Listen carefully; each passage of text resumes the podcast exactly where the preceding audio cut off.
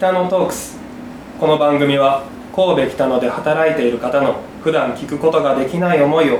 音声を通じてさまざまな人に聞いていただき違う目線で北野という街の魅力を知っていただこうという番組です。第8回目ボリューム2本日もカフェラルシュさんご紹介します。カフェラルシュののりずきさんです。のりずきさんですありがとうございます。可愛く紹介していただいて、のりずきさん。ねこういう時はあるみたいですああ、いやもういいですね。もう、のりずきさんもね。皆さんを紹介したいと思います中西さんと。よろしくお願いしますはありがとうございます。はい、よろしくお願いしえー、ちょっと冒頭からね。駆け足ですね。はい駆け足で行っちゃったんですけど、えー前回、はい。まあ、お店の話をいろいろ聞いてはい。パティシエ時代のはい。ワードがはい。ちょっと一瞬出てきたのでそのあのお店でメインで出しているクレープ、なんでクレープを選んでいるのかっていうお客さんからも質問いただくんですけど、はい、あの実は16歳の頃からパティシエになりたくてたまたま出会ったそのパティスリーというかケーキ屋さんがありまして、今おいくつでした？今24です。今年24ことは8年前。8年前ですよね。でですね。おおお8年前です地味にちゃんと歴史を刻んでるんですね僕も。いやさんもちろんいや皆さん刻んでると思います。そうなんですよ、16の時から出会ってパティ僕がパティシエになるんだって思ってたんですけど、はい、それでそのパティシエ時代に、えー、とちょっとフランスパリに行った時にそっちで食べいただいたクレープが本当に美味しくて。パリで。パリで、ん。で、まあ、向こうだから言ったらたこ焼き屋さんみたいな感じでこうそんなラフな感じああもう全然ラフな感じで僕クレー。出してるんですけどそれが本当に美味しくて。まあ将来的にそのケーキ屋さんをしててもそのケーキを売る傍らで焼きたてのクレープを食べていただけたらなとはまあまあ思いながら、はい、そそうなんです16歳の頃からちょっと勉強してて。どれぐらいの期間パリに？あパリ自体はすごい短いです、うん。はい。あの師匠があのまあ簡単に言ったらあれです。あのアメリカ人がはい。小豆おはぎの勉強しててはい。日本行ったことないみたいな感じですね。それで師匠が「いやパティシエするならあのフランス見とけ」みたいな。見に行ってこいみたいな。うん。自分のその昔お世話になったお店紹介するから見てきなさいって感じでちょっと一瞬だけお勉強に行ってたんですけど。それでパリに行ってでパティスリーに入ったって形ですもともと16歳からひょんなきっかけでそのパティスリーとつながって161718と勉強して高校卒業してどうすんのって言われてよかったらうちで働こうってなってうん。お願いしますって言って18歳の冬、えーといやえー、と春です。春にフランス行って1819で20直前まで勉強したんですけどちょっとそこで体調崩しちゃって。うん。はいそうなんです。本格的にその今のお店うん。をやろうと思ってたのは何歳ぐらいの時からあビジョンっていうのはあったんですか？もともとそのあの店にも飾ってあるんですけど母が絵描きで。はい。でもうもう絵で描いたような手に職型というか、うん。もう完全に副教科特化型といいますか、はいはいはもう美術芸術技術美術家庭科とかが大好きで。で僕将来的にそっちに進むんだろうなって思ってた時にあの料理の可能性を感じる。いうん。こう美味しいっていう感情のこのあの幸せさというかあの人にすごく寄り添ってるしで年齢も性別も国籍も問わず美味しいって強いなって思ったんですねその時の10代の僕は。で昔ちっちゃい頃から料理するのがすごい好きであもしかしたら自分は料理の世界に行く人なのかもしれないって思でちょうどそれでぼやーっと思った時にそのあのパティシエそうですね。その中でも特に芸術的な側面が要求される仕事だなと思ったんですよ。あーパティシエパティシエの方が。でうん。僕自身ちっちゃい時あのおもちゃ屋さんとか連れて行かれるもケーキ屋さんに行くよって言われた時の方がテンションが上がってて。へやっぱ見た目でも可愛いし、うん。味も美味しいし。でそうですね。あの料理よりもちょっと身近な気がしてたんですよねその時の僕は、うん。なんかこう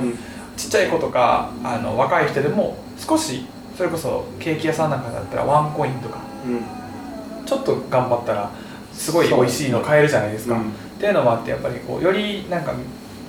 身近な存在に感じたなって。で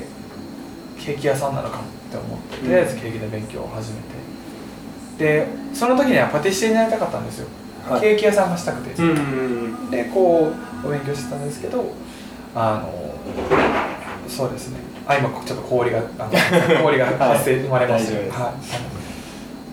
りたかったんですけどえーっとケーキ屋さんもあれですねこう作ってうんお客さんに持って行ってもらうというよりは自分の店内でみんながこうお皿であケーキ食べてコーヒーとか紅茶と食べてるっていうそ想像姿を想像しててうんうんそのまあちょっと自分本位で申し訳ないかもしれないですけどやっぱりこう美味しいっていう顔が見れるか見れないかって料理人にとって何かを提供する人にとって結構大きいんですよ、やっぱりだからそのあこれ美味しいよとか別にまずくてもこれちょっとちゃうなとかこれうん今回こうやわとか旬のものがあったかっていうその人と人との関わりっていうのはすごい好きで昔から。表情が見える空間がですね、うん。良かったってことそうなんですよ、ねそれでそのそれをずっと描きながらパティシエしてたんですけどちょっとあのそのパティシエの業務とか授業内容とか生活とかの中でちょっと体調崩してしまってちょっとあの体的にパティシエ続けれないってなったんですね。うん。二十歳直前に。はい。でその時にあどうしようっていろいろ考えたんですけどあのまあ16歳の頃からもちろん受験とかもしてないですし大学も行ってないし何かこう新しいことをするっていう切り替えなかなか自分の中でつかなくて。はいでいろんな友人とか家族とかいろんな人に支えられながらすごい気づいたのはあケーキがどうしても作りたかったというよりはその手に職をつけて人を幸せにしたいかった直接人を幸せにできることがしたかったんだなって思った時に、うん。あのあじゃあまだ自分の夢っていうのは終わってないんだなと思って。てかまあ言われたんですけど、うん。それってそんな他人だからこう冷静に言ってるかもしれんし聞き流してくれてもいいけど、ん。俺からしたらお前のそのやりたかったことってまだ終わってなくないって言ってくれた人がいて、うん客観的に見てそうくれてたんでしょうね。それでその人が言ってくれてでその中でこう自分の中でじゃあ自分に僕が持っているものって何だと。19歳この二十歳直前を迎えるじゃあ自分が今できることって何だろうと思ったらその体を壊したっていうメンタル。その疲れてる人とかしんどい人の心に寄り添えるメンタルとほんの少しですけどほんの少しのその一部作れるものパティシエとしての技能とうんはい。あとはそのものづくりを通して人を喜ばせたいっていうその感情、もうこれしかないなと思ってじゃあ今のその自分が持っているもので何ができるんやろうって思ったのがカフェだったんですね、うん。でそのすごいパティシエの時に激務が続いててもう来る日も来る日も朝から晩まで仕事をしてた中で一回そのバンってその仕事が終わって落ち着いた時にあゆっくりホッとするホッとする時間っていうのがこう自分自身その一人一人の人が僕もそうですけど自分の時間っていうのが一番その自分と向き合える時間なんだなって思ったんですよ。うん。でそれがちょっと足りなくなると人ってすごいバランスが崩れてしまうんだなっていうふうに僕は思ったんで、でなんでしょうもうその時から常々思ってることなんでちょっとあの キザなんですけど、はい。あ自分は体調的にもその持ってるポテンシャル的にもその人を引っ張る側にはなれないんだなと。うん。その時にはずっと僕でもちょっと天狗になりかけててすごい手先が器用って言われてたんで師匠からも、その将来は大会に出てパティシエのコンクール出てで賞取りに行くぞお前はぐらい言われてて頑張りますって言ってたんですけどあーなんかその最先端で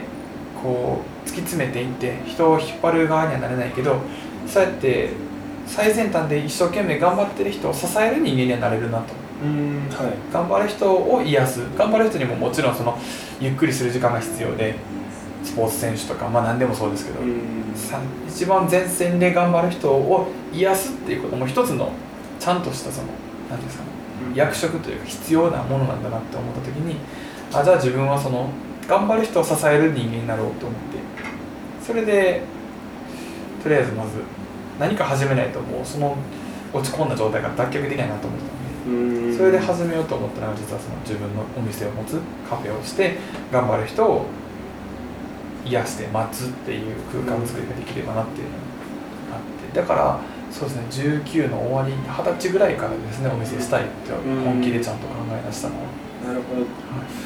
自分が本当にこう落ち込んだ時に、うん。やっと自分のしたいことっていうかそうですね。なんか心のうん。縁の下の力持ちじゃないけどい精や神的な面で支そうですね。本当に自分がっていうのを、したかったこと。うん。でだから今は病気にも感謝してて。うん。そうですね。多分その人の笑顔が見たいとか人を癒したいって思ってパティシエ選んでましたけど多分あのまま突き進んでいってたら多分結構独りよがりというかうん割となんかどうなってたか分かんないなと思うんですよ。でも体壊したおかげで本当に自分が最初にその10代の頃16歳の頃ぐらいにピュアな一番ピュアな何がしたいって思った時の一番大事な部分はなんかすごい学ばせてもらえたのかなって思うんでだからそうですね。あの時の時間は戻りたいとは思わないんですけどあの時の時間にはやっぱり常々感謝をしてて。気づきを得た、そうですねうん。その、まあ、パティシエ時代、うんやっぱお金払って入れるもんでもないですしねこればっかり。うんそうですね、ん。それは本当にうん。もうかけがえのない時間そうなんですよ。だったかな、で、はい、じゃあ自分には何が足りないんだろうと思ったらその美味しいケーキと美味しいケーキがあったらじゃあ何が欲しい美味しいコーヒー欲しいなと思ったんですよ、ん。じゃあドリンクの勉強しようと思ってコーヒーの勉強バリスタの勉強にシフトを変えて歩み始めてって感じですね。コーヒーと今クレープの、あはいまあ、日本柱じゃないですけど、まあまあそうですね。2つをメインで、僕の好きなものでってはいそんな感じですね。なんか本当にこうふと出会っ街中で北野の街でふと出会って、まさかこういうことになってるとはその出会った当初8年前ぐらいですかね、はいはいはいはするとも思ってなかったんですけどね。こうやってはお話を聞いてて、はい。でも締めみたいになってますけあどはい。次に続くので、はい。はい。また次回もお楽しみに、すいませんごめんなさい語り出して長くてはい、いえいえ、はい。次回も語ってくだい。さい。今回はこちらで、はい。ありがとうございます。はい、全然大丈夫です。ありがとうございます。ありがとうございます